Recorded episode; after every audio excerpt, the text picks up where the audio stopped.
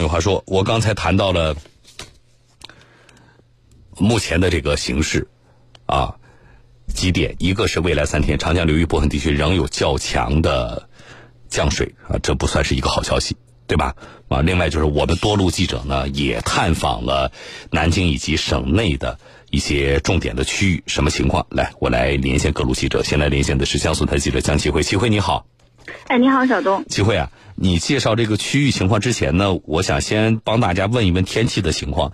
今天入伏，对不对？嗯。啊，但是还没出梅，是这样吗？对，对。啊，这种情况倒不能说没有，但是不多见，在江苏啊。呃，那我看到说未来三天长江流域部分地区说雨势仍然较强，这里边包括江苏吗？是的，那么其实江苏今天其实相对算是近段时间以来一个降雨暂歇，因为这个降水的范围是比较小的，是集中在这个江苏南部。那么其他地区基本都是这个多云天气。但是呢，从今天夜里开始，或者说是主要是明天到后天的这么一个时间段呢，像江苏的大部分地区又会迎来这个比较明显的降水。那么这个降水可能也是先从淮北地区开始，然后呢，再又又会轮到这个江苏的沿江苏南区域，所以这个。呃，这一轮降水可能也是有一个累计雨量在大雨局部是大暴雨的量级，所以这个一一个是影响范围会比较大，另外呢就是一个像苏南地区的这个降水，然后沿江以及苏南地区的降水还是会比较集中一些。嗯，啊，这确实是不是好消息啊？你探访了是南京的八卦洲，对不对？嗯。呃，情况怎么样？其实这两天倒是南京的几个这个州啊，包括之前说的，昨天有听众跟我说的事业州，就镇江的情况，确实让大家比较牵挂啊。八卦州情况怎么样？嗯，其实八卦州在前两天的时候，的确也是出现了一个，但是也是及时解决了一个小的险情。呃，那么是在七月十四号的下午五点二十分，这个八卦州的这个街道人员，他是在日常这个巡查当中发现了这个，在这个呃围堤上就是。而且越境河当一个越境河当中出现了三个管涌点，而且它这个管涌点的距离可能也是比较近，它是分别距离这个八八卦洲这个长江堤防是二十米、一百五十米及三百米、三百米左右，所以呢这个距离比较近，所以他们立即是可以说是非常快的第一时间反映了问题。那么在自己可能在区防办的这个处置之下，发现这个越境河又出现了一些冒泡现象，所以呢市防办也是派出了这个五名的一个抢险专家到现场，以及一些物料的及时的跟上。所以呢在这个情况之下，用了一个他们最后是用的这个呃，制定了叫水下铺设了一叫嗯土工布的这么一种方式，然后又抛抛带就是进行这个时代的压载，还有反绿等一些抢险方案是最后呢是呃可以说是成功的将这个三个管涌点是全部都组织完成了，是在这个时间是在十五号的，也就是昨天上午的十一。点可以说一共是有两百多名的抢险队员连夜奋战的结果，很不容易啊！你刚才也谈到，你说发现这种情况其实是巡查。呃，八卦洲目前是不是也是像我们其他点一样，就是比如说基层的相关工作人员是要组织轮班的，然后二十四小时不停歇的相关的这种巡查？是的，呃，因为其实像刚刚说的，因为他们这个区位也是确实是直接是在长江边，他们这个是，而且他们这个当地的村民是。其实对这个情况，每年都会遇到，就是比如说下雨的时候，他们自己一下子就会比较警觉。他们在这种情况下，他们是村民也是防汛者，每一家都会派村民，就是二十四小时去这个值守，不单单是看这个管有，就甚至是一些围堤的一些情况有没有一些哪怕是一点点小的异常，都会第一时间自己首先会解决。如果解决不了，他们就会及时上报，然后说，而且像其中我也是采访了一个村民叫谢谢某志，他是其实是有工作的。他就是，但是知道自己排了哪一天班之后，他是提前请假。他跟我讲说，这个工资不要也得，就是扣点钱也得过来，因为这关系到说每个村民一家都不会，就是说不是说是我的你的，肯定是大家一起的。嗯，这种情况更不能扣钱了。我觉得他所在的这个公司也好，单位也好，确实有责任啊，要对他给予相关的这个支持。啊，好的，非常感谢协会给我们带来的天气和八卦洲的情况，谢谢，我们再见。呃，这是南京八卦洲的情况啊。昨天我们听众朋友有一个事业州的一个听众朋友给我发信息，镇江的啊，他说小东，其实我们这情况还好啊，说我们这情况还好，但是呢，他说确实啊，像今年这种情况，那我们确实会精神上啊，还是会有些紧张的。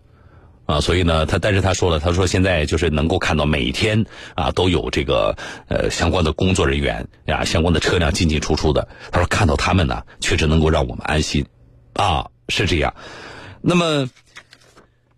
江苏省水文水资源勘测局南京分局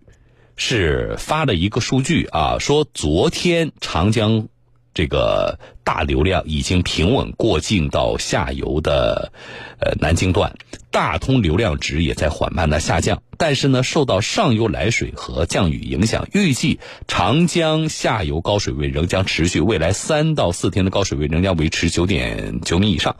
啊，呃，这里边反复提到，就是这两天你们听新闻，如果在江苏媒体的话，啊，包括你在报纸啊，或者是这个啊网站上看江苏媒体的新闻的话，频繁会提到一个词“大通流量”。来，我问一下，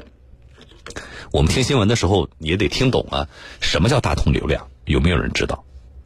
啊，新闻里说的，而且一谈到说南京的情况，一谈到南京的情况，就会有一个重要的一个数数据，就是大通流量啊。那么显然，它很重要。对于南京的我们目前的这个防汛形势来说，大通流量监测的数据，呃，大通流量啊，流量值啊，应该叫流量值啊，是很重要，对吧？但问题是，听众朋友，什么叫大通流量？这大通流量值，流量值我们理解。大通呢？有人知道吗？啊，你要不知道这个的话，你可能嗯，这个呃，天天看到这个，你就会比较别扭。什么意思啊？知道的发微信给我啊，当然不知道的你也可以按照你的理解，字面意思是什么，你也可以按照你的理解发微信给我，好不好？我看有没有人能够说对啊？来，我来说下件事儿。昨天的时候呢，在咱们节目昨天节目的直播前后，省水利厅。昨天发了五条洪水预警，这个洪水预警里包括石臼湖红色洪水预警，秦淮河是橙色，苏南运河无锡段橙色，苏南运河常州段黄色，还有苏南运河的苏州段是洪水黄色预警。这个预警呢，更重要的是提醒影响区域的各级政府相关部门，要根据预警的情况做好相对应的防汛工作啊，然后社会公众也要呃提高注意这个避险。这个避灾啊，好，石臼湖是红色了。石臼湖到底发生了什么？情况怎么样？来连线前方的记者，江苏台记者于生阳。生阳你好，哎，你好，小东。生阳，大家很关心石臼湖，其他怎么就是黄色、橙色？石臼湖怎么就红色了？那么提到了红色这么一个最高级别的预警之后，当地的这个防汛措施是不是有一个明显的跟上和变化？好的，这个昨呃，在昨天的这个上呃下午十三点啊，石臼湖洪水是升至到红色预警。截止到今天上午八点呢，我也到现场去看了，石臼湖的这个蛇山水位是达到十二点五八米，到前一天是上涨了零点零六米，就是六厘米，距离历史的最高水位是有零点四三米。但是呢，因为这个就是虽然已经到达了一个橙色的预警，我们在当地也看到啊，当地对这个红色预警提升至红色预警之后，他们又加大了一个呃相关的这个防汛的力度。比如说这个从人员的巡逻密度来看呢，呃现在是已经是二十四小时不间断的，这个有数百名这个巡防人员啊，对这个大堤进行了一个叫眼看。耳听、脚踩、手摸这种工作的方法，对这个大堤进行巡查、排查这个风险点。另外一个呢，同时也是呃保障好了这个物资的供应。目前这个古柏街道啊，就是这个石臼湖呃周边的一个街道，就是它紧邻大堤，他们这个街道的防汛物资储备呢，已经达到了一个饱和的状态。嗯，这是他告诉记者呢，因为。呃，就是相相相关工作人员也是说呢，就是因为这个长时间的高水位浸泡啊，这个大堤有可能会产生这个意想不到的意外。嗯，他们是通过这个二十四小时的一个巡查，第一时间发现，第一时间处置，确保大堤万无一失。另外一个呢，由由于咱们这个石臼湖这一段的这个大堤啊，是在一六年之后重新修整过的一个大堤。嗯，现在呢，这个大堤的水位距离水面呢，应该还有一米多，靠两米的这个距离。所以说，整体的这个防汛工作还是比较。呃，比较平稳的，没有出现太大的问题。嗯，呃，有针对性的，比如说，呃，除了我们巡查啊，因为现在还没有发生，呃，比较大的险情啊。但是除了日常的这种巡查，有针对性的，比如说我们要做一些像什么堤坝的这种加固啊，或者是针对于一些具体的堤坝的这个，呃，这个一些一些点位，我们要要呃。进行一些什么样的这个加固啊，或者是提升呃相关防汛措施的这个工作吗？嗯，这块其实小的这个渗漏点还是有的，就比如说在这个前天和昨天都对这个街道也是都组织人员对这个部分小的一个渗漏点呢进行了一个连夜的一个抢修。嗯，比如说在这个五家嘴。在这一段那个呃古柏街道五家嘴附近有一段新的这个围堤，他们这个围堤呢是采取了一个生态护坡的一个手呃一个措施，他们这个超过十二点五米的这个高度啊，就是是和其他的一个部位是。呃，另外一个围堤是连通的，但是呢，这几天因为这个湖面的风浪比较大呢，水位抬升，这个围堤的这个冲刷侵蚀比较厉害。哦，呃，发现这个情况之后呢，在昨天晚上啊，他们也是组织了四十多个呃人员对这个呃这块的这个围堤连夜的进行了一个加固。应该来说，现在整体的这个面上的情况还比较好，一些小的这个出现的一些小问题也都及时得到了这个修复。嗯，刚才其实这两天说了几个地方的这个呃防汛点儿，我们知道其实基层动用了不少人。啊，比如说基层的相关的这个呃这个干部啊，相关职能部门的工作人员呢，啊，甚至包括刚才谈的像八卦洲有这种情况，就是当地的居民，啊，是每家每户出人还是怎么样的？然后呢，大家是做相关的这个巡查，而且动用的人数都不少。但是，嗯，这些人在整个的这个巡查呀，或者说在安置点整个的待命的这个期间，他们给他们这些一线的这些工作人员做的保障，后勤保障做的怎么样？呃，就我来看，应该说还是不错的。每个这个值守点里面的这个食物啊，还有这个饮饮用水，都应该是非常的充足。呃，而且呢，就是我也是这个今天也是，呃，除了这个一线的巡防人员，我们在其中也看到了不少这个老党员、老村民的这么一个身影。比如说，今天我们就采访到了一个呃古柏街道的一个叫三宝村，他们这边有一个老党员叫魏元达，今年已经七十四岁了，已经是曾经也是参与过多次的这个石臼湖的巡堤呃守堤工作。他呢是从今年六月中旬开始啊，就已经是到达这个堤坝上面，嗯，呃，住在这里，然后每天做一个前，呃，当时是做一个前期的防汛准备，现在呢是每天还是在这个，呃，这么大的年龄还每天在堤坝上面巡堤，呃，他就告诉我呢，这个他每天现在是二十四小时基本上都在堤坝上，除了中中午回去吃个饭，然后也非常辛苦，也参与到昨天我们提到这个送水牌的这么一个活动。呃，这个其实我也是看到他之后，然后我就问他，你是不是觉得辛不辛苦？他说这是为了大家放心，让大家的一个安全，他觉得不辛苦。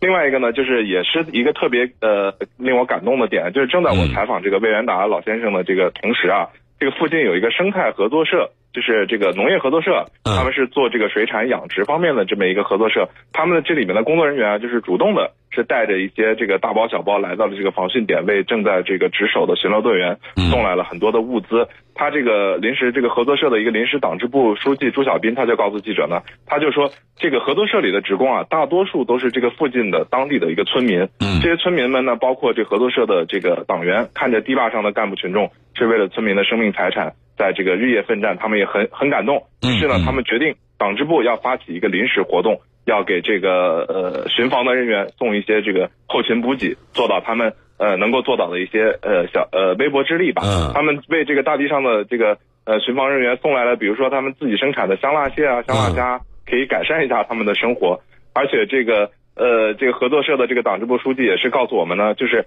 他们的社员，包括他们的党员，只要有需求，他们可以立即投入到这个呃大地上面来从事这个呃防汛的这个工作，他们是义不容辞。我觉得应该的啊，应该做好这些一线的防汛人员的一个是安全保障，另外一个就是后勤保障啊。对，非常感谢盛阳给我们带来的报道石臼湖的情况，我们继续会持续关注。谢谢盛阳，我们再见。啊，谢谢啊。嗯，好了，那么我要跟大家说一下啊，我们省防指今天下午的相关的这个会商啊正在进行，此刻正在进行，其实是在咱们节目直播之前已经开始了啊，就是今天全省的监测的数据怎么样？对于接下来汛情的预判，以及要采取的相对应的措施，所以这是一个非常重要的这么一个会议。我们的记者在前方，因为会议还没有结束，啊，我们在今天的咱们节目的直播期间呢，我们持续的关注，一旦前方有最新的消息，我第一时间会连线前方记者，好不好？啊，所以大家听节目。我刚才问了个问题，我说关注南京的。汛情的时候呢，你从新闻报道里，你经常能够看到一个词，就是大通流量或者叫大通流量值，啊，这个流量值啊很好解释，对吧？那大通是什么意思？我说有人知道吗？来，我看看大家，这位听众朋友叫旭日东升，他说是最大通过流量值，啊，最大通过流量值，是不是？所以就叫大通流量啊？这位听众朋友叫晴天，他说感觉应该是个地名，啊。然后呢，雨后彩虹告诉我说，小东老师，是不是大概统计的意思啊？就大通流量，大通是不是就说一个大概统计啊？啊，是这个意思吗？哈哈，啊，不对。啊，还有人知道吗？新闻里的大通流量什么意思？我稍后来说，先进广告啊。